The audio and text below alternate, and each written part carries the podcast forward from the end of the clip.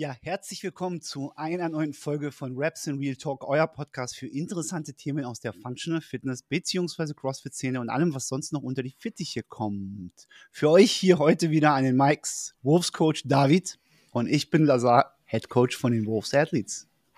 Hallo David. Grüß dich Lazar, wie war die Weihnachtszeit? Hast du dir ordentlich Speck angefressen oder geht's? Genau, ich habe, ich habe dem klassischen äh, Schema gefolgt. Äh, ich werde dick zwischen Weihnachten und Silvester auf jeden Fall. Das heißt, es gab viel Spekulatius, aber ich liebe Lebkuchen. Und vor allem gefüllte Lebkuchen. Die liebe ich über alles. Ja, boah, ich bin ja überhaupt nicht so der, der süße Typ. ähm, deswegen ist das für mich eine ver ver vergleichsweise gute Zeit, weil zumindest dieser ganze Süßkram für mich rausfällt. Aber meine Familie ist groß im Fondue-Game, wenn es um Weihnachten geht. Das heißt, da gibt es ordentlich Fleisch, schön in Fett frittiert. Da habe ich Beilagen. Da habe ich keine Geduld für. Das ist ganz schlimm. Ja, da, es, lebt, es lebt ja davon, dass du A, auf jeden Fall geiles Fleisch hast. Hm. Aber meine Mutter ist auch brutal, was es dann an Beilagen gibt. Es gibt irgendwie fünf verschiedene Salate, hausgemachte Kräuterbutter, Aioli und so weiter und so weiter. Also ähm, du musst, du, die Wartezeit, während das Fleisch fertig wird, wird gut überbrückt. Ah, was ist, was ist mit Imani? Zeig mal, wo ist sie dabei? Sie ist da? Nice. Bei ihr läuft der Sabber auch dann so, dass sie. Nee, die, ist, äh, die kommt da nicht mit dazu. Finde ich, äh, muss nicht sein. Vor allem ist auch meine Eltern zwei Katzen, das geht nicht mit dem Hund. Ah, okay. Aber die liegt hier im Hintergrund, ist gut platt. Wir sind heute Morgen schön sechs Kilometer gemeinsam um den See gelaufen. Sehr schön. Die hat für den Tag genug geleistet. Sehr die darf schön. jetzt schlummern. Das, das freut mich. Das ist schön. Mein Lieber, wir haben heute wieder interessante Themen, glaube ich. Ähm, für einige, die noch nicht wissen, wie wir das Ganze hier handeln, in der Regel ist es so, wir suchen uns irgendein aktuelles Thema, sehr oft so ein spontanes, was gerade so ein bisschen entweder durch die Medien geht oder irgendwo gerade mal aufpoppt, so was ein bisschen populistisch gerade aktuell so in der Fitnessszene irgendwie behandelt wird. Oder ähm, wir bereiten uns auf ein, zwei Themen spezifisch vor, wie wir die über längere Zeit sammeln, weil unser Podcast kommt ja immer einmal im Monat. In der Regel immer am ähm, letzten Freitag im Monat, so wie dieses Mal auch. Das heißt, wir machen jetzt die Aufnahme und in der Regel kommt das ein, zwei Tage später, wird am letzten Freitag im Monat gehostet. Nochmal für die, die neu sind dabei. Was haben wir heute für Themen, David? Was ist unser äh, Spitzenthema heute?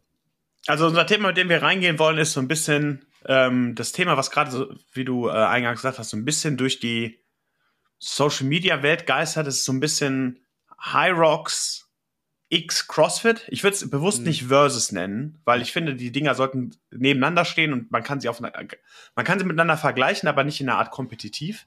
Mhm. Das liegt so ein bisschen daran, dass gerade ein, zwei große US-Podcaster aus der Fitnessszene Interviews mit dem äh, High Rock CEO gegeben haben und die gesagt haben, wir wollen die Nummer eins werden, die größte Fitness-Brand, wenn es um Wettkämpfe und so weiter geht. Und ähm, deswegen wollten wir einfach mal so ein bisschen darüber sprechen. Ja. Finde ich cool. Finde ich cool. Ähm, unter welche Kategorie würdest du persönlich High Rocks einordnen? Die nennen sich ja selbst äh, Fitness Racing. Ja. Das ist ja. Wie würdest, wie, wie würdest du das einkategorisieren? Beziehungsweise, lass uns mal anfangen, was kennen wir denn alles so, was ähnlich ist wie High Rocks? Was fällt uns da so ein? Was fällt dir so ein? Also, wenn wir in der, äh, und das ist ein, äh, ist ein spannendes Thema, weil sie äh, definieren sich ja quasi als Fitness Racing, also definieren sich ja ein Stück weit als Sport. Hm. Das ist, finde ich, schon mal ein großer Unterschied, wohingegen sich ja CrossFit so ein Stück weit als Methodologie oder Methode definiert. Hm. Dinger, die dann für mich vergleichbar sind zu einem High Rocks, sind dann schon eher so Obstacle Racing Sachen, weil die sich auch als Race ja. verstehen. Ja. Also Tough Mudder, Xletics, was es da noch alles gibt, das wären mhm. für mich Sachen, die irgendwie ein Stück weit kompetitiv sind.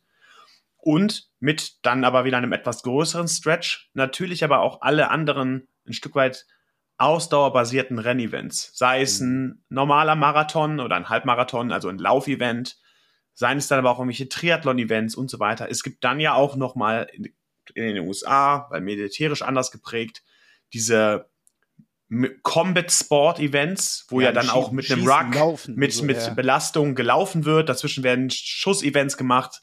Das ist ja so ein bisschen Obstacle Run plus dann noch Disziplin mit Schießen. Hm. Das sind für mich Sachen, die sich mit dem High Rocks eher vergleichen lassen, sag ich mal, als CrossFit, weil wir bedienen zwar ein Stück weit ähnliche Elemente, wir sitzen auf den gleichen Ergs, wir machen auch Wallballs und so weiter, aber CrossFit oder dann in der Verlängerung Functional Fitness ist ja ein Sport, der sich auf mehrere Domänen bezieht, wohingegen für mich High Rocks und all diese Events, die ich vorher aufgezählt habe, primär Endurance-Domänen-Events sind. High Rocks ist halt definiert, diese 8000 Meter plus mhm. diese Events. Es gibt kein High Rocks Power, es gibt kein High Rocks Strength. Also wir gucken immer auf die Ausdauerdomäne. Das heißt, wir können es auch eigentlich nur mit Ausdauer-Events vergleichen. Ja, da, da, bin ich bei dir. Ich habe letztens einen Podcast darüber geguckt, da hat ähm, Chris Hinshaw hat eine eigentlich wirklich ein krass bekannter Name so im Endurance-Bereich der CrossFit Realm, dieses ganzen CrossFit Spaces. Der hat einen großen Transfer gemacht zu, äh, zu, zu, zu High. Er selber hat dann auch offengelegt, wie zahlennerdig er ist. Das heißt, er, er scraped die ganzen Scores und guckt sich das an und sagt dann, okay, das musst du leisten können für Rocks zum Beispiel, für ein Endurance-basiertes Event wie dieses und sagst, okay, wie können wir den Weg entwickeln oder was muss ich tun mit Athlet, Athletin XY, um sie dahin zu bringen. Das finde ich unglaublich interessant. Ähm, das, macht, das macht diesen Sport so interessant und so, so zugänglich für viele, weil man darauf ganz gezielt hinausarbeiten kann, dort besser zu werden. Beispielsweise, wenn es jetzt um Hyrox geht. Aber um, das, um zu der Ursprungsfrage zurückzukommen, ähm, sehr interessanter Vergleich, weil genau das gleiche ging mir auch durch den Kopf mit diesen OCR-Geschichten, also diese Obstacle Course Running oder Racing.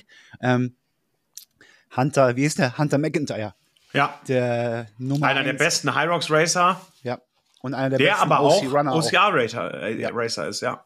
Und sich auch seine Wildcard damit ergattert hat, bei den CrossFit Games anzutreten, muss man auch Und ist damit im ersten Event aber rausgeflogen, muss man sagen. das, war ja, das waren ja diese Riesengames mit den National Champs, bla bla bla. Ja. Und das erste Workout war ja das Run, Rope Climb, Squat Snatch oder Snatch Event mit 82,5 Kilo und ich glaube, er hat zwei Snatches gemacht mit 82,5 Er ist nicht rausgeflogen.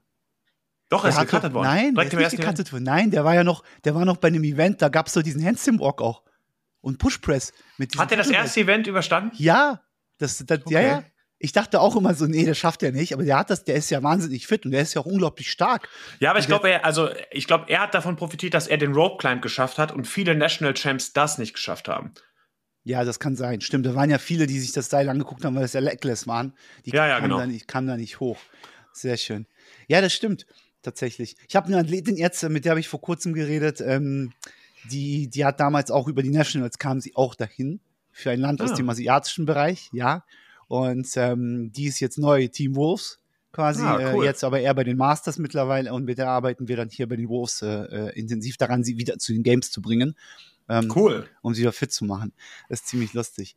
Ähm, genau, Hyrox, wieder zurück.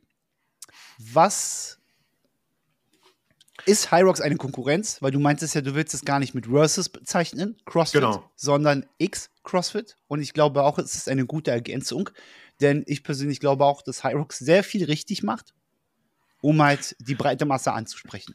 Definitiv.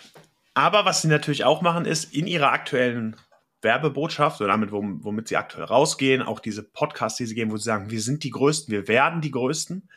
Ähm, dazu habe ich äh, mich mal hingesetzt und habe mir mal die Zahlen angeguckt. Ja. Jetzt, dann sind wir leider wieder bei dem Vergleich CrossFit Rocks, aber ähm, anders war, es jetzt nicht vorzubereiten, vor allem weil Rocks sich ja auch bewusst gegenüber CrossFit abgrenzt. Die suchen sich ja nicht ja. die Abgrenzung zu OCR und so weiter, sondern die suchen Nein. sich ja die Abgrenzung zu CrossFit. Die wollen ja diese Grenze ziehen obwohl sie gar nicht da ist, meiner Meinung nach. Ich glaube, Aber, sie wollen ganz kurz, ganz kurz Einwurf. Ich glaube, sie wollen keine Grenze ziehen. Ich glaube, sie wollen die Grenze eliminieren. Ja, sie wollen, die Leute, sie wollen dafür Sorge tragen, dass die Menschen, die CrossFit machen, auch am Rocks partizipieren. Warum nicht? Ja, das, und das kann ich auch total nachvollziehen. Auch für mich ist es interessant. Wir beide, ich bin ja, werde ja auch von dir gecoacht. Wir beide haben ja auch schon mal darüber gesprochen, ob ich nicht vielleicht nächstes Jahr mal ein, ein High Rocks Event machen soll hm. weil das Läuferische und die Ausdauersachen mir persönlich liegen. Aber kommen wir zurück zu den Zahlen. Yep. Denn ähm, Hyrox ist da ja auch relativ transparent und kommuniziert auf ihrer Website. Jetzt hat es bei mir geupdatet. Ich aktualisiere nochmal. Ähm, und zwar sagen sie, dass sie in der 2030, 2023er Saison über 40 plus globale Events hatten und dabei 90.000 Athleten. und 50.000 Zuschauer. Mhm. Und sagen ja, sie sind auf dem Weg dazu, der größte Sport oder das größte Race zu werden. Ich habe dazu mal, weil das die einzige Zahl ist, die man, weil sie ja sagen, sie sind auch Fitness Racing for Everyone, mhm. die man aus dem CrossFit-Bereich damit vergleichen kann, habe ich mal zum Danebenhalten die ähm, Open Participations mehr rausgesucht. Mhm. Und ich weiß, wir kommen gerade aus einem Dip. Das All-Time High war ja 2018 mit 416.000 Participants. Dann sind wir gedippt, weil Glassman ist passiert, Covid ist passiert und so weiter. Wir waren aber letztes Jahr schon wieder bei 323.014 Participants. Mhm. Ähm, was mehr als dreimal so viel ist wie das, was Hyrox für sich ausgibt. Mhm. Und jetzt wissen du und ich, in ganz vielen Boxen machen Leute auch die Opens, ohne sich anzumelden, weil diese Hürde, ja. die 20 Euro zu bezahlen, ja. äh, gerade in, in Deutschland, in den USA kriegst du vielleicht noch fast deine ganze Box dazu bewegt und so weiter, weil ja irgendwie das auch so ein bisschen so ein Prestige-Ding ist, wie hoch bin ich auf dem Anmeldeliederboard, bla bla bla. Ähm, das heißt, wir haben eine Zahl und ich glaube, man kann relativ sicher sagen, die geht gegen die 400, 500.000 Participants der Open im letzten Jahr gegenüber der 90.000 Participants der High Rocks Races im letzten Jahr. Yep. Trotzdem schafft es High Rocks, wahrscheinlich aber dadurch, dass sie auch einfach über das ganze Jahr Events stattfinden lassen können. Eine Woche in Maastricht, nächste Woche in Barcelona, dann sind wir in Dublin, dann sind wir in München. Sie haben viel mehr Touchpoints im Jahr und fühlen, dadurch fühlt es sich präsenter an. Ja. Es fühlt sich so an, als ob ständig Leute High Rocks Events machen, weil es ständig welche gibt. Das habe ich auch. Ja, das Gefühl. Aber es sind auf dem Papier zumindest die Zahlen, die Sie rausgeben. Wenn ja. wir bei den 90.000, die Sie auf Ihrer eigenen Website haben, sind es sogar nur ein Bruchteil der Leute, von denen wir wissen, dass sie an den Opens teilnehmen. Dazu mhm. kommen dann noch die OCR-Leute und so weiter und so weiter. Ich habe da parallel im Kopf einfach mal nur was abgespielt. 20 Dollar ist ja die Teilnahmegebühr für die Open. Ja bei 350.000 Teilnehmer, Teilnehmerinnen. 323. Hm. Nehmen wir mal 350. So sind wir bei 7 Millionen Dollar, hm. die die, oder Euro, die ja. die einnehmen. 90.000 Hyrox-Teilnehmer, Teilnehmerinnen machen 9 Millionen. Ja. Allerdings muss man jetzt auch ganz klar berücksichtigen, aus, aus, im Rahmen dieser betriebswirtschaftlichen Kennzahlen, Hyrox kostet ja auch eine Menge Geld, das umzusetzen. Ja, da, natürlich, da ist eine ganze Logistik mit verbunden. Ja. Die Events müssen ja definitorisch von denen immer indoor stattfinden. Das heißt, es müssen immer Messegelände angemietet werden. Es muss alles vorbereitet ja. werden. Es muss der ganze Kram angekarrt werden und so weiter. Wogegen sich CrossFit natürlich der Infrastruktur der Boxen vor Ort bedient. Die haben da ja gar keine Kosten. Also, das heißt, die neun, die neun, die neun Millionen Euro Umsatz sind netto. Sind, äh, sind wirklich Umsatz, wohingegen man wahrscheinlich bei äh, Nee, nee, Gewinn. Bei, beim CrossFit Gewinn. von den sieben Millionen kannst du sagen, da sind mal locker sechs Millionen reingewinn. Wenn nicht sogar noch viel mehr. Eher sechseinhalb. Ja. Deswegen. Und das ist, das ist, das ist ein bisschen, das ist, das, also wir, wir sprechen über die Umsätze. Sprich, na, Umsätze oder Gewinne. Wir müssen ganz kurz differenzieren. Genau, deswegen sagte ich ja, die neun Millionen sind Umsatz, die Hyrox macht. Ja. Aber aufgrund der teuren Logistik und Co. Ja. wird das viel weniger Gewinn sein. Ja, ja. Hälfte CrossFit vielleicht. muss einmal das Mediateam bezahlen. Natürlich haben die auch Live-Events, bla bla bla, diese Announcements ja. und so weiter. Aber am Ende des Tages machen die sieben Millionen. Und was kosten die drei Live-Events, die sie im letzten Jahr gemacht ja. haben? Was kosten die, das Programming? Was kostet das Media? Wenn wir da mal eine halbe Million für veranschlagen, ist das, finde ich, schon viel. Und dann sind wir bei sechseinhalb Millionen quasi Reingewinn. Jetzt gab es letztens von Andrew Hiller, gab es so eine Analyse, was kosten die CrossFit Games. Hast du das Video mal gesehen von ihm? Nee, das habe ich nicht gesehen. Das finde ich aber ja, spannend. Das ist so random gewesen, so ein bisschen. Ne? Natürlich so rein äh, Guessing und weil er weiß ja auch nicht, was das kostet. So, was ja, und du weißt auch nicht, wie viel Sponsoring-Gelder da reingehen und so weiter. Genau. Was für eine Förderung von der von den äh, Städten und somit dazukommt, ob die wirklich alle Rechnungen auslegen und so weiter aber das war so eine random Rechnung und am Ende ist es so, die Gelder, die jetzt durch die Open reinkommen, dann hast du halt die Semifinals-Event. Man muss bedenken, die Semifinals in den letzten Jahren jetzt, oder das letzte Jahr war ja zum Beispiel von CrossFit teilweise selbst organisiert, wie zum Beispiel das Semifinal in Berlin, ähm, war aber auch massig besucht. Also ja. Pi mal Daumen würde ich auch mal sagen, wenn ich mir das so angucke und ich habe jetzt zwei, drei kleinere Events organisiert, die Leute wissen das vielleicht da draußen. Ähm, man weiß aber so ungefähr mit was für was Kosten sind und was sind halt Einnahmen. Das kann man so ungefähr auf Pi mal Daumen mal abschätzen. Und selbst so ein Semifinal-Event wie in Berlin wird nicht Minus machen. Das ist, das wird vielleicht nee. plus minus null laufen irgendwo. Ähm, das soll ja auch mehr dazu beitragen, dass halt Vendor verkauft wird, dass mehr Sponsoren mit an Bord kommen, dass sie halt partizipieren an der Reichweite dieser Veranstaltungen. Die CrossFit Games wiederum sind wahrscheinlich eher ein, ein damit machen die keinen Plus, weil das ist ein unglaublich aufwendig produziertes Ja, Event. auch die ganze Fläche, die, die Produktion, was du da alles absperren musst, auch die Mietgebühren ja. für diese riesen Anlagen wird nicht da sein. Ja. Und noch, ich meine, inzwischen gibt es ja ESPN Plus Slots und ESPN. Ja. Noch ist auch, sind die Werbebanner-Spots nicht so teuer, dass sich das refinanziert über Werbung und Co. Genau. Ähm, äh, Just guess, wir wissen es nicht, ne, aber wir, das ist nur so, so eine Annahme, die man da machen kann. Was du in deiner ganzen Rechnung nicht vergessen darfst, ist natürlich der zusätzliche Geldtopf, den man vor zwei, drei Jahren aufgemacht hat, der Quarterfinals-Gebühren. Ja, ob das jetzt das ist auch nochmal ein nicht ja, zu verachtender Topf mit 50 Euro Participation Fee und so weiter. Du ja. hast dafür, dafür hast du ja wirklich gar keine Kosten, weil da gibt es keine Announcement Events und so weiter und so weiter. Ja, ja. Das ist auch da, aber die Frage ist, halt, wie viel Geld geht davon dann in die Semifinals hinein beispielsweise. Und die Preisgelder Richtig. steigen ja auch an, so langsam peu à peu und so weiter. Also da passiert ja. schon einiges auch. Ähm, wohin dann die Gelder fließen, das wissen wir alles leider nicht im Großen und Ganzen, weil wir als, als, als, als, als Erlebende, sagen wir es mal so, äh, haben da keine Teilhabe dran. Das wissen wir ja. halt nicht. Just guessing. Die Frage ist nur, CrossFit Open und wenn wir uns mal so ein bisschen die Entwicklung angucken und das, was Don Fall als aktueller CEO von CrossFit ja gesagt hat, ist, sie wollen bis 2030 wollen sie 30 Millionen Menschen erreichen. Jetzt Mit den Opens Zahl oder als Trainierende in CrossFit-Boxen? Ich mache gerade so ein bisschen die Anführungsstriche quasi hier im Video. Ich habe keine Ahnung, wen er damit eigentlich genau meint. Das weiß nämlich irgendwie gefühlt auch keiner. Ja, also, das weiß er wahrscheinlich auch nicht. Das wird irgendwie eine, auch eine Präse gewesen sein, die ihm einer vorgelegt hat und die, die er abgelesen die sprechen, hat. Die sprechen über zwei Millionen Menschen, die aktuell in die CrossFit-Boxen gehen. Wenn man überlegt, wir haben halt circa 15.000 Affiliates weltweit. Im Schnitt sind es ungefähr 100 bis 150, 200 Member ne, so pro Box im Schnitt, Average, dann bist du ungefähr circa bei diesen zwei, drei Millionen Menschen, die CrossFit in Anführungsstrichen mhm. machen in den Affiliates.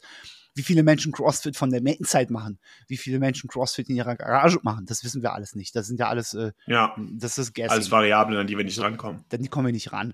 Jetzt ist die Frage, was bedeutet das? Sie wollen jetzt auf 20 bis 30 Millionen Crossfitter hochgehen in den nächsten fünf, sechs Jahren. Das bedeutet, entweder hast du eine Verzehnfachung der Affiliates weltweit oder du hast mehr Mainstream Affiliates, wie zum Beispiel Kopenhagen oder wie zum Beispiel CrossFit Louvre oder jetzt in Deutschland CrossFit Munich, die halt sehr groß sind, ne, und dann halt 1000 Mitglieder in Anführungsstrichen haben oder CrossFit Cologne in Deutschland. Das sind ja die großen Boxen. So, jetzt ist die Frage, wie, wie willst du auf diese 30 Millionen kommen? Weißt du, was ich meine? Es gibt, es gibt sicherlich noch schwarze Flecken auf der Landkarte. Aber ich bezweifle mal stark, dass sich China auf einmal tausend Affiliates aufmachen in den nächsten fünf Jahren. Ja, und ähm, das eigentlich, eigentlich ist es nur schwer möglich, finde ich. Und, aber das führt uns nochmal, da, da ist mir jetzt gerade eben nochmal eine spannende Frage im Kopf gekommen, als du sagtest, wie rechnen wir da, wie ist das mit den Leuten, die in ihrer Garage oder die zu Hause trainieren? Würdest du sagen, es gibt Leute, die zu Hause trainieren und sagen, sie trainieren zu Hause High Rocks? Kann man zu Hause High Rocks trainieren? Oder ist High Rocks nur etwas, wo man an dem Event teilnimmt, aber zu Hause ist man Crossfitter? Weißt das du? ist, glaube ich, etwas in Entwicklung. Ich glaube, das kommt. Das kommt. Ja? Wir müssen mal überlegen, wie hat sich CrossFit entwickelt? CrossFit ist ja als Methodologie auf den Markt gekommen. Eine Trainingsmethode. Daraus ist ein Sport entstanden. Es gab, ne, es gab Leistungswerte, es gibt Benchmarks, es gibt Scores wer ist besser, wer ist stärker, wer ist schneller, wer ist härter, wer ist geiler, keine Ahnung, whatever. Und dann finden sich die Leute zusammen und dann machen sie einen Wettkampf. So, so ist CrossFit als Sport ja entstanden, quasi beziehungsweise Functional Fitness an sich, wenn mhm. wir das mhm. so betrachten. Und, die, und im Rahmen dieser Functional Fitness Sphäre gibt es die CrossFit Games, so um die besten Crossfitter der Welt zu ermitteln. Anderer Claim, können wir mal in einem anderen Podcast machen, warum ist es the fittest on earth? Das ist eine ganz andere Frage im Endeffekt. Aber ähm, das, liegt, das liegt einfach daran, dass das Amis sind, die den Sport betreiben. Ja. Da gibt es doch auch dieses geile Interview von, ich glaube, das ist ein Basketballspieler, ähm, ja, der, der, der, dann ähm, sagt, warum, warum spielt die NBA den oder auch die äh, MLB die World Series of Baseball aus? Und das ist eine Liga, Ja. die nur in den USA stattfindet. Das ist Das ja keine der, Weltmeisterschaft. Nee, das ist der Sprinter gewesen. Der, der Ami, der amerikanische Sprinter, glaube ich, war das. Der 100-Meter-Sprinter. Der hat das, oder 200 Meter, der hat das Thema angesprochen, so gesehen. Ähm, genau dieses Thema. Warum ähm, küren die Amis in jedem Sport die World Series oder den, den World Champion World Champion. und haben aber einen primär amerikanisch ausgerichteten Markt? Ich, ein Argument, was ich nehme, und das akzeptiere ich dabei, wir driften gerade so ein bisschen ab, ist aber in dem Falle zu sagen, es spielen ja wirklich die besten Spieler der Welt Ja, in der NBA. ist richtig. Also- das ist richtig. Das ist so, das ist, oder in der NFL oder wo auch immer jetzt die dort spielen. Aber auf der anderen Seite spielt nirgendwo auf der Welt irgendjemand Baseball. Nur in Amerika wird Baseball gespielt, gefühlt, so Cricket in Indien vielleicht. Weißt du? Ähm, aber, ähm, um das Thema wieder aufzugreifen, ähm, sorry, jetzt habe ich mich selber verlaufen. Wo waren wir stehen geblieben, bevor ich diesen Drift gemacht habe? Shit. Äh, wir, also wir waren bei drei- 10 Millionen äh, Crossfitter. Dann waren wir bei Ah, nee, Garage. Du hast Garage, gefragt, ähm, genau. warum, ob man Hyrox macht. Und Hyrox kommt ja aus der anderen Richtung. Die genau. haben jetzt diese Racing-Events gemacht und haben den Wettkampfsport mit reingebracht. Und aus diesem, aus, oder aus der Art dieses Wettkampfes, den sie, nicht Wettkampfsport, aber sie haben den Wettkampf Hyrox auf die Beine gestellt. Der zieht Menschen, weil er das Gefühl vermittelt, und darüber sprechen wir auch noch mal gleich, warum wollen so viele Menschen Hyrox machen? Was sind die primären Gründe dafür? Warum zieht das die Leute an? Haben, ähm, und jetzt gab es dann schon auch ersten Affiliates, die Hyrox Training offiziell unter der Marke anbieten konnten, genauso wie es halt CrossFit Affiliated macht. Genauso macht es Hyrox ja auch. Die haben kein Franchise, sie bieten sondern nur das Affiliate an. Das hat ganz am Anfang, noch vor zwei, drei Jahren, also vor Corona, als es anfing, da habe ich auch meinen ersten Hyrox drauf gemacht in, äh, in, in Hamburg. Und Patricia hatte sich damals bei ihrem ersten Hamburg-Lauf für die Weltmeisterschaften sogar damals qualifiziert so als Läuferin. Damals ist sie Imke Salander noch angetreten, da war Hunter gar nicht aktiv, weil Hyrox zu der Zeit gar nicht nach Amerika expandiert ist, sondern ausschließlich in Deutschland stattgefunden hat. Und damals hast du 300, mal, 300 Euro bezahlt für eine jährliche Affiliation-Gebühr. Diese Affiliation-Gebühr kostet mittlerweile 1500 Euro. Nur damit du offiziell, genauso wie du es mit dass du ein Hyrox-Gym bist. Hm? dass du ein Hyrox Gym bist, dass du das bewerben darfst, dass du auf deren Plattform stehst und dass du sagst, ich biete offiziell Hyrox Kurse an. Sicherlich gibt es Workarounds. Ich sehe bei anderen Leuten, die schreiben so HYR Kurse. So, weißt du? Also bis da eventuell was kommt irgendwie auf der auf der juristischen Ebene ja, im Zweifel nennt es Bootcamp-Kurs oder Endurance-Kurs und so weiter. Tatsächlich kann das aber Hyrox wiederum anders als bei CrossFit ähm, egal sein, glaube ich, wenn du die Kurse so nennst. Warum? Sie wollen ja möglichst viele Leute in die, In die Events kriegen. in die Events kriegen. Also wenn du jetzt als Box Hyrox-Kurse anbietest und mehr Leute ziehst, und das sind dann Leute aus jeder Box, und stell dir mal vor, du hast in jeder Box einen Hyrox-Kurs, jetzt bei den CrossFit Affiliations, und da hast du in jeder Box hast du zehn Leute, die beim Hyrox antreten, hast du ja alleine da schon 150.000 Teilnehmer, Teilnehmerinnen weltweit. Ja, wir haben, bei, bei uns gibt es auch Hyrox-ähnliche Kurse. Wir haben auch So. solche Endurance-Kurse, Bootcamp-Kurse und so weiter. Und es sind, meiner Meinung nach ist das nichts weiter als einfach nur ein Endurance-Kurs, der so ein bisschen auf und mit in, in behaltet, so, ne? Das ist, äh, Ja, zumal Laufen brauchst du gar nicht in der Box oder in irgendeinem Gym anbieten. Das kann ja jeder draußen alleine machen. Also, genau. so, ja, ich hoffe, das, das sind so die Wege aus meiner Perspektive, ne? CrossFit, Methodologie into Sport, Hyrox andersrum. Genau, die kommen genau anders herum, ja. So, Und aber Ähm. das macht es so schwer, das Ganze zu vergleichen. ja. Ich glaube, sie werden sich in der Mitte irgendwann treffen, finde ich. Und du hattest mir diesen Beitrag geschickt von Ryan Fisher, den er halt Genau. mit Christian gemacht hat, mit dem CEO von Hyrox. Und da, äh, du kennst ihn vielleicht noch ein bisschen besser, weil du den mir ja geschickt hattest. Ähm, was war der Kontext oder was war der Inhalt, der Content dieses Posts? Also grundsätzlich, Ryan Fischer verfolge ich schon relativ lang. Ist ja ähm, ist ein US-Coach und so weiter, der sehr, sehr erfolgreich ist. Hat mit einer Box angefangen, Chalk Performance oder Chalk Fitness, war auch mal ein CrossFit-Affiliate in Newport in Kalifornien und hat inzwischen ähm, auch, also es, es ist ein Stück weit auch wie, wie ein Programming. Er hat einige Programs und er programmiert inzwischen weltweit für ganz viele Gyms, also Fitness-Entrepreneur könnte man sagen. Ähm, und er hat schon sehr lange eine, eine Podcast-Reihe. Er ist immer viel, er selber und auch viel über seine Story, seine Geschichte. Er selber ist ja auch schon sehr früh einer gewesen, der sich auch ähm, mit CrossFit angelegt hat, ist ja auch einmal bei einem, bei einem äh, äh, bei einem Regional disqualifiziert worden und rausgeworfen worden, weil er zu seinem Judge gesagt hat, wenn du jetzt nicht richtig zählst, dann bringe ich dich um. Gibt sogar dieses prominente Video, er macht ja, die Deadlifts, er wird genorappt, er zeigt auf den Judge und sagt, count or I'm gonna fucking kill you. Weiß ich nicht, ob man das machen muss, Nein. aber ähm, wie gesagt, er hat dieses Interview geführt und in diesem Interview, da gibt es diesen Clip, den ich dir geschickt habe, ähm, wo Hyrox halt sagt, wir wollen Nummer eins werden, wir werden die größte Fitnessbrand weltweit werden. Sie wollen in, ich glaube, ich kann mich erinnern, Sie wollen in fünf Jahren, das war so das, das Midterm-Ziel, in 150 bis 170 äh, Metropolen weltweit. Genau, alle großen Städte der Welt, sagen Sie. Wollen Sie mindestens quasi à la Marathon ähnlich, wollen Sie Hyrox ausrichten. Die letzten Hyrox-Events, und mir war das nicht bewusst, als zu der Zeit, als ich dort war, waren es circa 800 bis 1000 Teilnehmerinnen in Summe. Jetzt sind es mittlerweile in Hamburg letzte Mal vor ein paar Wochen gewesen 3000 oder 4000 sogar, ich weiß es nicht. Muss man überlegen. Die Frage ist, wann ist dort ein Limit gesetzt? Genau. Das ist nämlich, äh, das wäre nämlich mein Punkt gewesen. Wo sind diese Events gecapped? Ja. Hier bei mir um die, äh, um die Ecke in Köln gibt es jedes Jahr zur FIBO, zu der großen Fitnessmesse, den High Rocks auf dem Messegelände. Und da habe ich mitbekommen, dass letztes Jahr Leute einfach Start Times bekommen haben, die hatten sich für den Samstag gemeldet, ja, und die sind dann um 19 oder 20 Uhr gestartet. Das ist doch total scheiße. Also irgendwo musst du ja dann sagen, wir funneln das oder wir schieben es zusammen und wir sagen, ein High Rocks Event findet statt von 9 bis 17 Uhr. Weil, wo willst du hinterher hingehen? Hinter starten die um 6 und die, wenn du Pech hast, startest um 21.30 Uhr. Also die, die, die, die Frage ist, inwiefern sich das saisonal gestalten lässt. Also wenn wir überlegen, wir haben eine Nordhalbkugel und eine Südhalbkugel, das heißt, wir haben Sommerzeiten und wir haben Winterzeiten gefühlt in Anführungszeichen, oder wir haben Regenzeiten und Trockenzeiten. Aber das ist egal. Es ist ja per Definition immer Indoor. Aktuell du musst, noch. Aktuell. Ja, aber das proklamieren sie auf ihrer Website. All Hyrox Events are Indoor Events. Ja, aktuell. Genauso wie aktuell CrossFit auch kein Franchise ist. Ist richtig, aber wenn du Outdoor gehst, ja. und das ist ja das, was sie sich groß auf die Fahne schreiben, alles ist vergleichbar. Egal welches Rennen du machst, du gehst in ein global vergleichbares Leaderboard.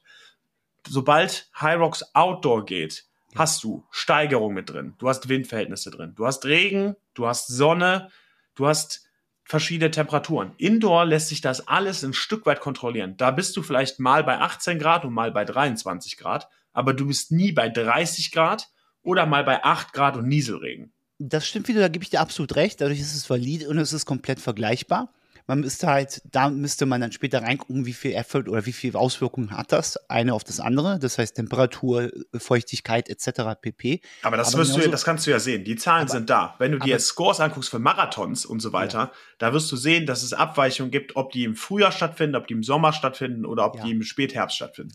Die Frage ist, und wir denken vielleicht zu kurz, also ich bin ja nur so aus meiner, aus meiner visionären Sicht betrachte ich das ja, der immer komische Ideen hat, äh, äh die keiner versteht Ne? Und dann meine Aufgabe ist es dann irgendwie langsam den Weg zu finden, wie kann ich das überhaupt greifbar machen? Also das, was sich in meinem Kopf halt sich abspielt und die Idee, das Bild dessen. Mhm. Stell dir mal vor, ich meine, wenn du überlegst, so riesengroße Events finden ja mittlerweile auch in Outdoor-Zelten statt. Also, weißt du so, warum? Ne? Aber dann brauchst du die Fläche. Das muss flach sein. Du musst das, den Platz haben, der flach ja. ist. Und das geht vielleicht tatsächlich, ob das jetzt ein Flughafengelände ist, ob das jetzt ein asphaltierter, weißt du so, irgend so ein Event-Festival-Gelände ist, wo man sagt, hey, ne, also äh, rein hypothetisch nur, das ist ja nur just guessing. Aber ja, Sie haben auch gesagt, glaube ich, korrigiere mich, wenn es nicht, so ein Marathon hat ja bis zu 60.000 Teilnehmer. Ich glaube, der New York Marathon.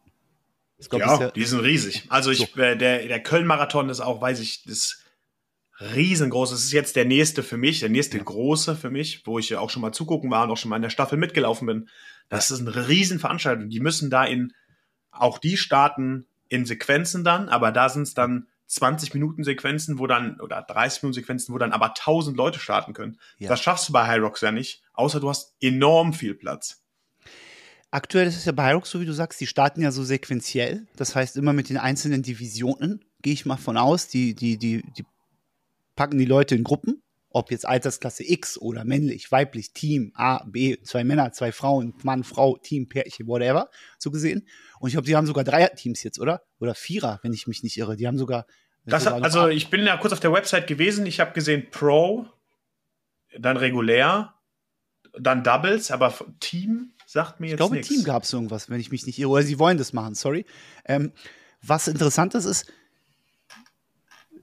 wie, wie kann man das, wie viele Leute kannst du parallel gleichzeitig auf der Strecke haben, ohne dass es sich krass beeinflusst? Dass es keine Interference gibt, beispielsweise. Das ist ja die große Frage. Aber du hast gerade, glaube ich, geschaut wegen dem Team, ne? Genau, ich habe es nachgesehen. Also, es gibt folgende vier Divisions. Und du hast recht gehabt, tatsächlich. Es gibt die Open Division. Ja. Uh, open take on the standard High Rocks for challenge by the, uh, by the achievement race. Dann gibt es Pro for the experienced racer, heavier weights, make for a more challenging uh, experience. Dann gibt es Doubles. Find a partner and take on Rocks as a pair. Running together but splitting each workout station as you choose. Mhm. Und dann gibt es, wusste ich auch nicht, gibt es die, das Relay-Format. Perfect for gyms, corporates and friends. This division splits Hyrox between a team of four, yeah. with each teammate completing two times one kilometer of running, followed by one workout station. Das ja. heißt, du teilst mit vier Leuten den gesamten Hyrox auf. Jeder hat eine, jeder hat zwei Stationen und läuft zweimal einen Kilometer. Ja.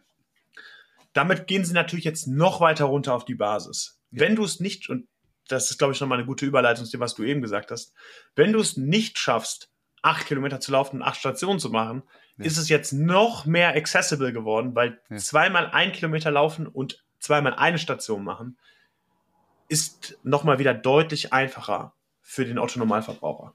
Es geht um die Masse, ne? es geht um das, ist das Öffnen von Divisionen, das, das, das, das, das zugänglicher machen einfach dieser mhm. Geschichte. Und und wenn, ob sie da, wie plant, Marathon, 20, 30.000 Menschen an einem Wochenende durchjagen können, ist halt, ist halt krass. So.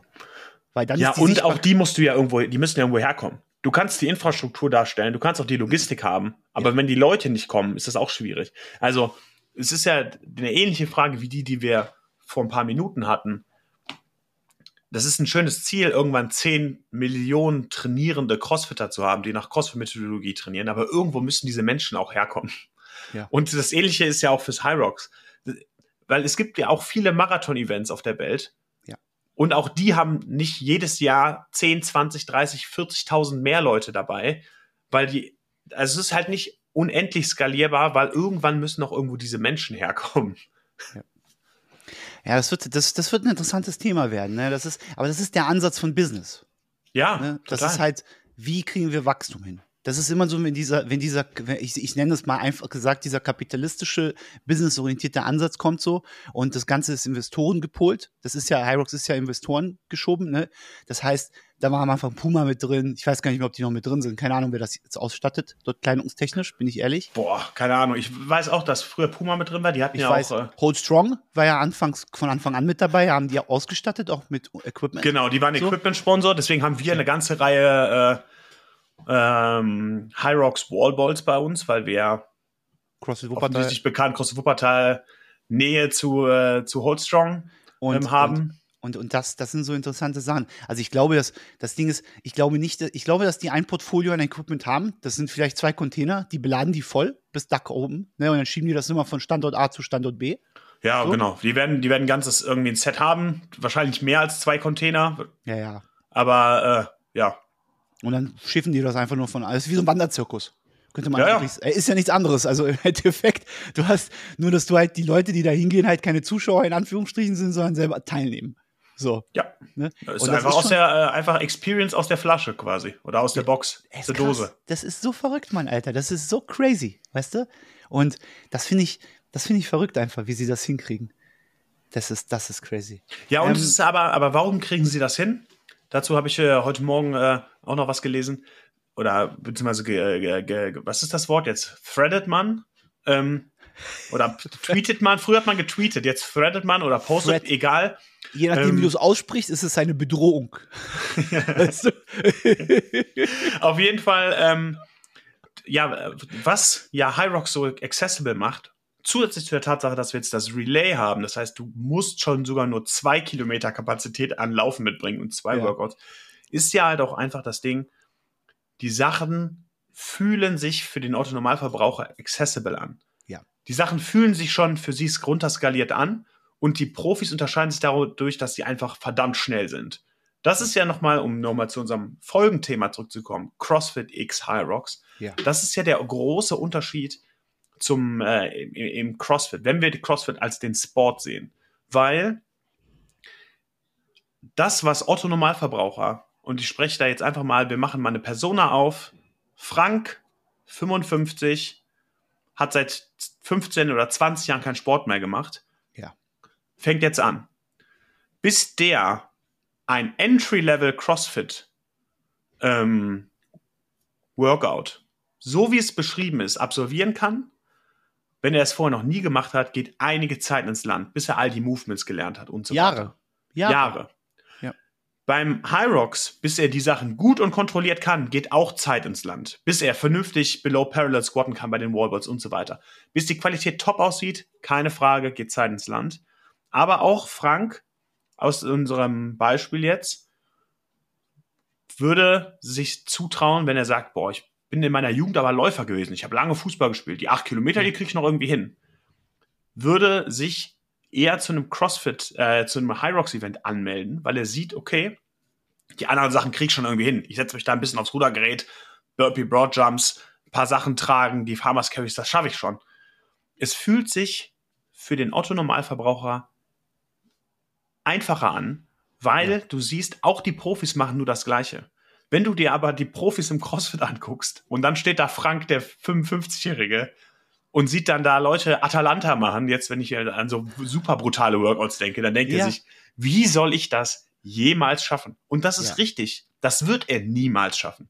Ja. Er wird aber auch gleichzeitig niemals die Gewichte und die Zeiten schaffen, die die High Rocks Pro Division macht. Aber die Movements, die wird er irgendwann alle schaffen. Ja. Das ist kein Problem. Und das ist das, was High Rocks so accessible macht gegenüber CrossFit für den äh, unsportlichen Neueinsteiger. Aber es macht es auch unglaublich spezifischer durch die Standardisierung der Abläufe Ja. der Stationen. Und was krass ist, und ich finde das krass, weil Fireworks, du, da wird ja jede Station wird ja getrackt auch. Wann läufst Ja. du rein, wann läufst du raus? Du bekommst also einen Insight in jede einzelne Station. Ja, Was dann wiederum bedeutet, dass du basierend darauf sehr, sehr gut auch dein Training gestalten kannst, wenn es dir wichtig ist, besser zu werden. ja, Wenn du sagst, hey, ich laufe eine 5-0 auf High Rocks, auf alle Stationen, ist es okay. Jetzt zu sagen, achtmal fünf Minuten pro Kilometer, was macht mehr Sinn? Wenn ich sage, ich verbessere meine Laufzeit, wäre mein Ansatz als Coach, zu sagen, hey, dein Laufen muss besser werden, du musst auf die vier Minuten runter, weil wenn du auf vier Minuten runterkommst, hast du Faktor acht. Das heißt, du läufst acht Minuten schneller auf, auf das ganze Event. Oder jemand sagt, hey, ich bin schon sehr gut im Laufen, meine Ruderzeit muss um eine Minute besser werden, auf 1000 Meter beispielsweise. Oder meine, was sehr, sehr schwer ist, muss man mal sagen. Oder ich schaffe es beispielsweise, die Wallballs, 100 Stück sind es, glaube ich, bei denen nur, in äh, vier Sets zu machen, anstatt alle zehn meine Pause zu machen. Also man kann die einzelnen Sachen sehr, sehr spezifisch auch angehen. Deswegen mal abwarten, was daraus wird, ne, als Coach. Äh, auch auf der Coaching-Ebene. Das ist ja jetzt, glaube ich, ein ganz, ganz guter Transfer. Ne, Fazit, was machen wir mit CrossFit X Rocks? Wir lassen uns überraschen, keine Ahnung. ich würde mich, ich, ich halte sowieso persönlich gar nichts davon, Sportarten gegeneinander clashen zu lassen. Ja. Deswegen bin ich auch bewusst für diesen Titel X anstatt Versus. Ich finde dieses, wenn wir mit Sport, wenn wir Sportarten anfangen, untereinander mit dem Finger aufeinander zu zeigen, Mhm. Dann grenzen wir uns davon ab und profitieren nicht davon, dass wir, also wir können ja, wenn wir zusammenarbeiten, all davon profitieren. Wir im äh, CrossFit haben auch Endurance-Events. Wir Mhm. können doch von dem, was sich, was sich High Rocks Athleten erarbeiten, können wir doch profitieren. Genauso können die Ja. doch von uns profitieren, wenn es um Wallball-Technik und so weiter geht. Wir machen das halt einfach schon viel länger und haben viel mehr Raps gemacht. Ja. Das ist doch genau das Gleiche wie mit dem Powerlifting oder mit dem Weightlifting, dass die äh, Weightlifter sagen, ja, was ihr da macht, das sind keine richtigen Snatches. Das ist richtig. Aber was ihr da macht, ist auch kein Barbell-Cycling. Wenn ihr mal Barbell-Cycling machen wollt, kommt auf uns zu, weil das ist das, was wir viel machen. Ja. Powerlifter, die sagen, ja, das ist ja kein, das ist kein richtiges, äh, ihr macht keine richtigen Deadlifts, ihr macht keine richtigen Squats. Das ist alles richtig. Dafür arbeiten wir aber mit ganz anderen Elementen und auch ihr könnt von uns profitieren. Ich finde dieses, wir stellen uns alle auf eine Insel und zeigen mit dem Finger auf die anderen, das, was ihr da macht, ist scheiße. Eure Butterfly-Pull-Ups sehen komisch aus. Ja, das ist richtig. Ja. Ähm, aber Ja, aber dadurch heben die sich ja alle ab. Die wollen sich ja selber, keiner will sich ja eingestehen, halt, wir sind halt nur Mediocre, sondern wir sind was ganz Besonderes. So gesehen. Und, Und Controversy creates Cash. Ja. Wenn du ein großes Thema aufmachst, klicken das viele Leute, da gehen viele Leute rein. Ganz einfach. Ja, das ist auf jeden Fall da. Wir brauchen auch Clickbaits. Wir brauchen auch Clickbaits und so können wir gleich zum nächsten Thema kommen. Denn das ist auch ein interessanter Ansatz. Ich habe mir was aufgeschrieben, David. Und zwar guter Coach versus schlechter Coach. Äh, nein, sorry. guter Coach versus schlechter Coach. Ja, wir benennen jetzt einfach. Das ist für mich eine einfache Aussage. Wir, wir, ich würde immer den guten Coach nehmen. Genau. Wir zeigen jetzt mit dem Finger einfach auf die anderen. Wer ist schlecht? Nein, sondern die, Entschuldigung, guter Athlet versus guter Coach. Beziehungsweise, wo sehen wir Parallelen? Und da können wir auch so ein bisschen das Hyrox-Thema mit einspielen, weil ich glaube, es wird immer mehr Hyrox-Coaches jetzt auch geben. Demnächst, natürlich. Die natürlich die Zielgruppe abholen der einzelnen Athleten und Athletinnen, die Hyrox zwar machen, aber sich vielleicht mal auch ein bisschen spezifisch darauf vorbereiten wollen, ohne jetzt nur auf das Laufen den Fokus zu richten, um besser zu werden. Ja. Ähm, was mir sehr oft auffällt ist, und da, da, das geht auch so ein bisschen in letzter, das ging immer wieder mal hoch, das Thema ist, warum laufen so viele Athleten und Athletinnen zu Athleten und Athletinnen ins Coaching und nicht zu Coaches? So, weißt du, was ich meine? Ja, und ich glaube, ich glaube, das ist ein vielschichtiges Thema, beziehungsweise das ist etwas, was mit ähm, aber auch, was auch damit zusammenhängt, dass unser Sport noch recht jung ist. Sowohl CrossFit als auch High Rocks. Weil wenn wir das auch auf andere Sportarten übertragen, wo kommen denn die ersten Coaches her? Das sind alles ehemals Athleten, die dann ihre aktive Karriere beenden und dann Coaches werden. So ist mhm. es bei jedem jungen Sport. Und erst wenn der Sport gealtert ist, gereift ist, dann gibt es Personen, die schon diesen, diese, diesen, ich nenne es mal Karrierepfad des Coaches von Anfang an antreten und sagen, ich möchte gar kein Athlet sein, ich möchte Coach sein und ich entwickle mich von Anfang an als Coach. Mhm. Aber die ersten Coaches sind natürlich ehemalige Athleten, weil du natürlich aus der Erfahrung lernst. Die ersten, die weitergeben, sind die, die es selber gemacht haben, weil sie auf eigene Erfahrung zurückbauen können. Das ist, finde ich, die erste, auch sag ich mal, die erste Ebene, das Fundament als Coach. Du musst auch eigene Erfahrungen haben. Hm. Oder solltest. Muss nicht zwingend sein, aber das hilft dir viel. Wenn du selber was erlebt hast, wenn du weißt, so fühlt sich das an, das und das äh, Element, das und das Workout, der und der Stimulus, du kannst es anders rüberbringen. Das ist die erste Ebene. Hm. Ähm, und in jungen Sportarten hört es da dann meistens erst einmal auf. Und darauf baut sich ja dann, sag ich mal, eine wirkliche Coaching-Entwicklung oder eine äh, fachliche Entwicklung drauf auf. Mhm. Idealerweise, wenn sich das weiterentwickelt. Gucken wir uns gestandene Sportarten an. Gucken wir uns olympische Sportarten an. Coaches im olympischen Gewichtheben und so weiter. Ja, natürlich werden die auch in der Jugend irgendwann mal Gewichtheber gewesen sein. Mhm. Aber wie viele oder auch Fußball, wie viele Fußballtrainer, die jetzt brutal gute Mannschaften trainieren, waren denn brutal gute Fußballer früher? Das sind ganz wenige. Wenn ich an super gute, wenn ich an super gute Trainer denke, zum ja. Beispiel, ich finde Thomas Tuchel ist ein geiler Trainer. Ja, der war ja jetzt aber, der ist auch nicht Weltmeister geworden und der hat auch nie einen Ballon d'Or gewonnen. Ja. Gleichzeitig glaube ich auch nicht, dass Cristiano Ronaldo oder Messi jemals ein geiler Trainer werden wird, wenn die es überhaupt vorhaben, wenn die es ja. überhaupt machen wollen. Es gibt da sicherlich auch die ein, zwei Einhörner, die brutal gute Spieler waren und dann super Coaches geworden sind. Aber ähm, gerade im, im Fußball, wie gesagt, da haben wir einfach mehr Masse, da kann man mehr drüber sprechen. Dort gibt es doch auch ganz klar diese, diese Trainerkarriere. Du machst eine C-Lizenz, du machst eine B-Lizenz, du machst eine A-Lizenz.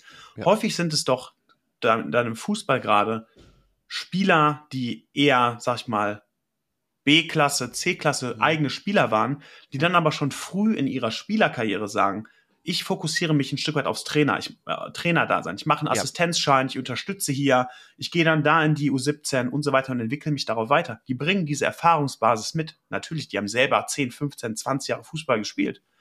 Aber die fokussieren sich schon, schwenken schon sehr früh um. Und in unserem Sport sind wir noch nicht so weit, glaube ich. Aktuell sind es noch alles Athleten. Es gibt keinen CrossFit-Coach, der 60 ist. Würde ich jetzt mal auch, behaupten. So wie du sagst, wir, wir haben auch keine, wir haben auch keine Trainer-Timeline die es, nee, die es in dem Sport es gibt. gibt es gibt keinen Karrierepfad. Du kannst nicht nee. sagen, ich fange hier als Assistenztrainer U17 an, ja. mach dann U19, nimm die U21 und fange dann mit der ersten Mannschaft in der Ober-, Ober oder in der Regionalliga an und arbeite mich hoch. Das gibt ja. es nicht.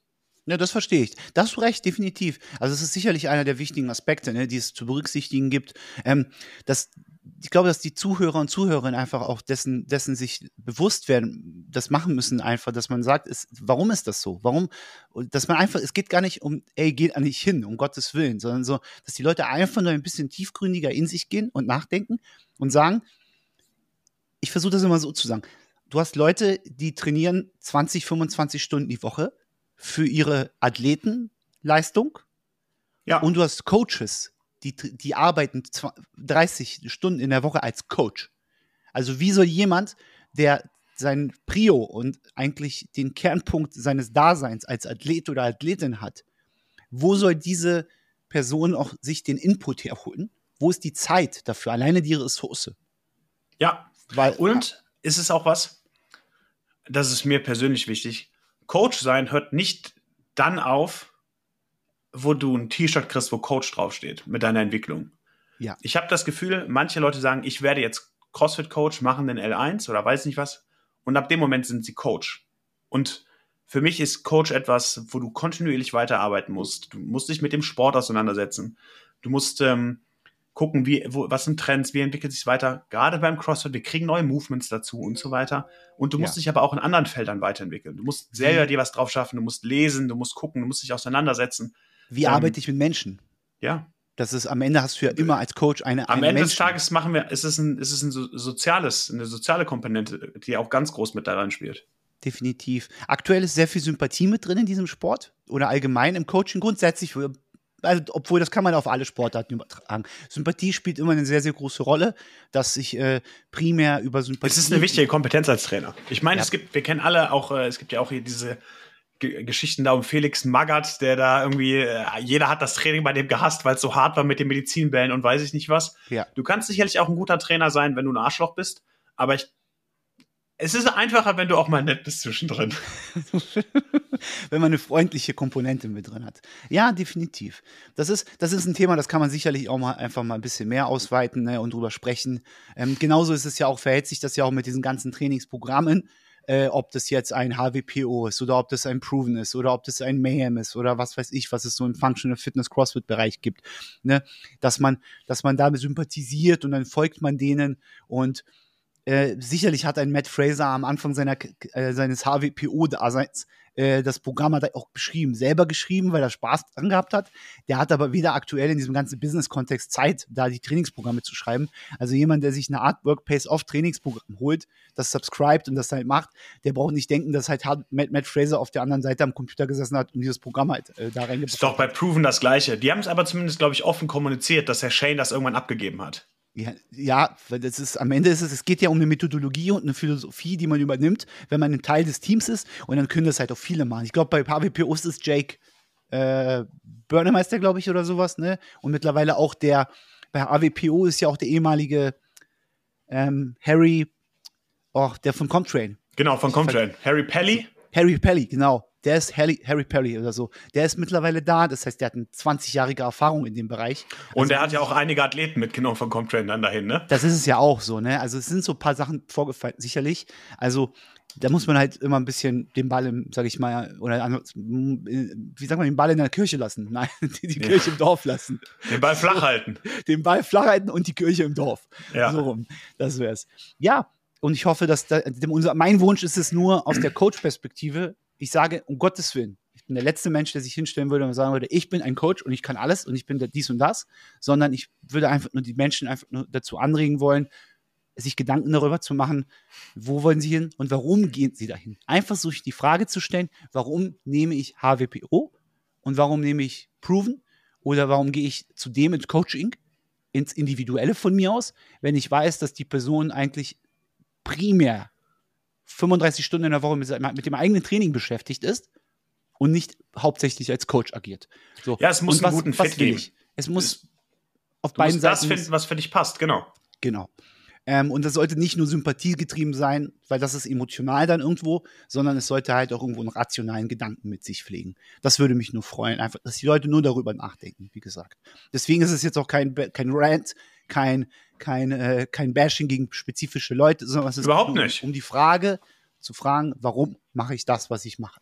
Das ist nur der tiefgründigere Gedanke. Und jetzt noch abschließend eine Frage. Wir kommen auch schon wieder zum Ende, aber das können wir, da hast du eine Meinung zu, das weiß ich, die möchte ich gerne hören. Ähm, ich werfe mal was in den Raum rein. Kennst du More Nutrition? Ja. So. Es gab doch einen riesen Shitstorm in letzter Zeit gegen diese, gegen diese Brand. Es gab doch Probleme. Ne? Es gab diese, diese äh, Steuerung F-Doku, wo ich aber mhm. auch weiß, dass es dort einige journalistische Fehler gibt. Es ist einiges ein bisschen passiert, unabhängig. Es gab auch einen Bericht bei, bei Jan Böhmermann, gab es auch nochmal einen Bericht darüber, dass sie gegen. Aber das Problem ist halt, es, es, das sind ja Fakten und das weiß, man ja, dass die, Influ die Influencer-Szene von More Nutrition, von der ganzen Staff und von, von den Ownern äh, und dem Besitzer dort, dass die halt hart angegangen wurden und dass es halt dort äh, Probleme gab, einfach im Generellen. Das ist eine Marke, die so ein bisschen in den Verruf geraten ist. So, ne? Jetzt hast du natürlich auch noch so eine, eine überstehende Company und dann gibt es auch noch beispielsweise ESN als, als Supplement-Marke. Rutschen gerade groß in den deutschen CrossFit-Markt. So, die rutschen rein, so wollen sich da rein sneaken äh, mit Athleten und Athletinnen, die sie sponsern. Aber die haben ja genauso ein Problem an der Backe. Denn die haben beispielsweise im Rahmen einer ihrer Subunternehmen haben sie halt eine Zollfahndung gehabt und, und es gab da Probleme, rechtliche. Entschuldigung. All diese Marken geraten so ein bisschen in Verruf. Jetzt hast du natürlich auch auf der anderen Seite wiederum auch im Sponsoring ein paar Athleten und Athletinnen, die durch bestimmte Dinge halt negativ aufgefallen sind. Jetzt folgende Frage an dich. Wie sollte man sich als Athlet und Athletin im Rahmen dieser Sponsorings verhalten, wenn die Firma, die mich sponsert, mir eventuell Geld gibt, in vielen Fällen aber wahrscheinlich auch nur Sachprodukte oder Sachleistungen bietet? Wie sollte ich mich dazu positionieren? Es geht hier nur um die Positionierung. Genauso wie andersrum, wie sollten Sponsoren und Sponsoren damit umgehen, wenn sich ein Athlet oder eine Athletin, ich sag's einfach mal, wie es ist, scheiße verhält, beispielsweise in meisten Fällen. Also ich finde. Zum Beispiel, du merkst, um es konkretisieren zu können, zum Beispiel, du merkst, dass der Athlet oder die Athletin das nur absahnt, aber gar nicht hinter dem Produkt steht.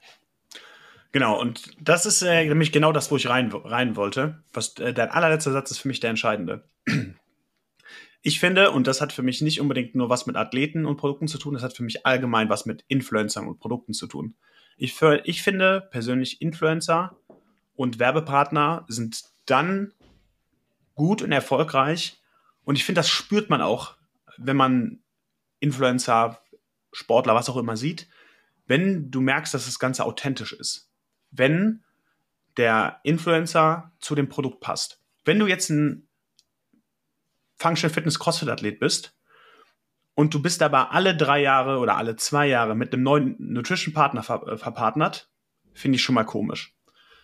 Weil, warum dann das Hopping? Dann hast du am Anfang deiner Karriere wahrscheinlich den Erstbe das erstbeste Angebot angenommen, dann kam das irgendwann ein besseres und so weiter. Du bist aber nicht authentisch zu dem Produkt. Eins. Zweitens, finde ich, gibt es auch einfach Partnerschaften, die man vielleicht ablehnen sollte seitens des Athleten, weil man sagt, hm, weiß ich nicht, passt vielleicht nicht so zu mir. Wenn du jetzt mhm. jemand bist, der, wo ich weiß, jede zweite Woche postest du einen, äh, ein geiles Prime Rib Steak in deiner Instagram Story, dann solltest du vielleicht nicht den Nutrition Partner nehmen, die sich auf vegane Produkte profilieren und sagen, ja, ich trinke jetzt hier aber immer diesen veganen Shake, bla bla bla. Passt, finde ich auch nicht. Also ich finde, es muss also es muss sich authentisch anfühlen. Ja. Es gibt auch Leute, die auf einmal, die, die sich als CrossFit-Athlet definieren und die auf einmal Werbung für einen Internetanbieter machen oder Bilderrahmen. Ich habe schon alles Mögliche gesehen. Das passt doch nicht. Wenn du, das, das wenn du, wenn du Fitnessanbieter bist und du hast eine, äh, eine Klamottenmarke, die auf dich zukommt, ja. ist cool.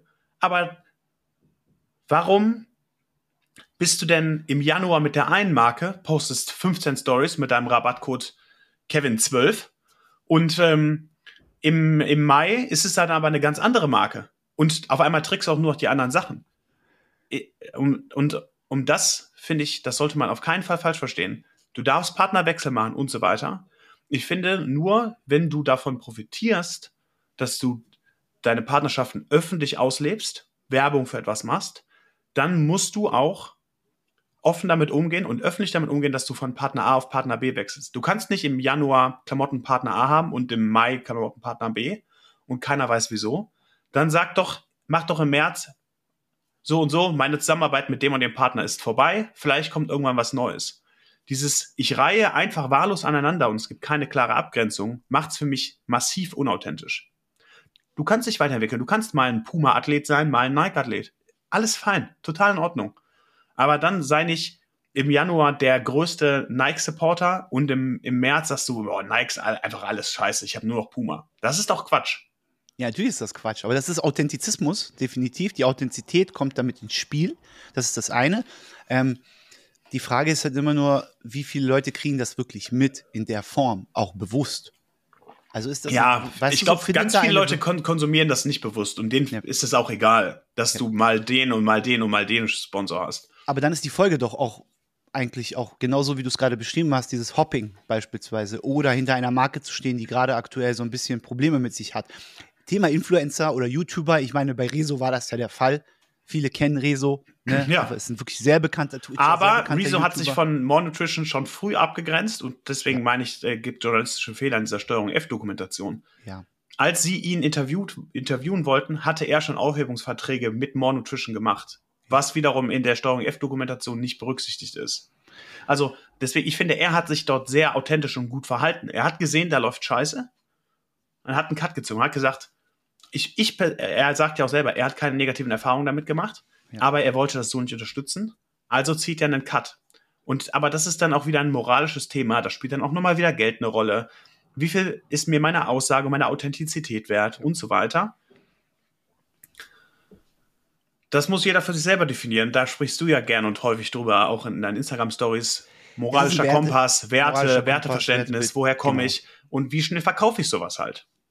Und das ist halt, und Geld ist heutzutage, spielt halt eine große Rolle. Dieser, dieser monetäre halt äh, Gegenpart, die monetäre Gegenleistung, die dadurch entsteht. Und das ist so ein bisschen, äh, ja, verstehen kann ich es auch auf eine Art und Weise. Auf die andere Art und Weise finde ich es halt nicht unbedingt optimal. Gerade auch so, dass das mein Appell auch wieder genauso wie in dem Thema davor. Ne? Es ist jetzt kein mit dem Finger zeigen auf die Leute und sagen, ey, wir bashen euch, das ist scheiße, sondern halt sich mal drüber selbst Gedanken zu machen, inwiefern, wo ist mein Benefit, was habe ich davon, wiefern ja, profitiere ich davon? Und jetzt kommt die andere Frage, wem schade ich vielleicht damit? Ja, do, your, do your thing, verdient so. alle euer Geld, nehmt euch alle ja. euer Hack, würde man im Rap sagen, macht euer Ding ja. so. Aber ich, ich persönlich weiß halt nicht, also für mich ist jemand nicht ganz so authentisch, wenn du halt irgendwie fünf Nutrition-Partner in einem Jahr hast ähm, wie gesagt, verdien dein Geld, äh, mach das alles. Es gibt auch, es gibt auch Leute, die kriegen dann neue Produkte und können diese Produkte nicht mehr aussprechen. Habe ich auch schon gesehen. That's it. Sehr schön. Schönes abschließendes Wort. Wir kommen genau. zum Ende. Lange, lange 60 Minuten jetzt hier gehabt. So, mal gucken. Das Extra lange Folge. XXL Weihnachtsspecial. Post-Weihnachtsgeschenk von uns zwei an euch. Genau. genau. Damit ihr auch die, keine Langeweile an Silvester habt beim Reinhören. Das ist es. Genau, das ist die Abschlussfolge von uns für dieses Jahr. Ähm, wir würden uns freuen, wenn wir euch beim nächsten Mal bei Raps und Real Talk wiederhören würden. Wie ihr wisst, das Format mit Lazar und mir immer jeden letzten Freitag im Monat mit natürlich Wolves Head Coach Lazar und mir David.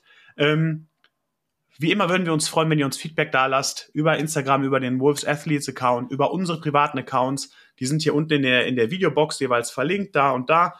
Ähm, ja, sonst auf jeden allen anderen Plattformen und Wegen oder auf Threads ja. äh, Feedback äh, zukommen lassen. Macht das Ganze mal. Ähm, und dann würden wir uns freuen, euch beim nächsten Mal wieder zu hören. Support ist kein Mord. Und äh, guten Rutsch ins neue Jahr. Letzte Wort hat Lazar. Ich danke euch vielmals, ihr Lieben. Es war ein tolles, aufregendes Jahr, auch wenn wir jetzt nur einige Folgen zu Ende des Jahres erst gestartet haben. Ich freue mich, dass ihr alle fleißige Zuhörer und Zuhörerinnen seid oder Zuschauer, Zuschauerinnen, je nachdem, auf welchem Kanal das kommt. Es kommt auf Apple, es kommt auf Spotify, es kommt auch auf äh, YouTube. Wir haben es überall. Und ähm, wir würden uns freuen, wie gesagt, hinterlasst Kommentare, wenn ihr das äh, bei YouTube zum Beispiel guckt. Ansonsten schreibt uns. Vielen, vielen Dank für eure Treue, für euren Support.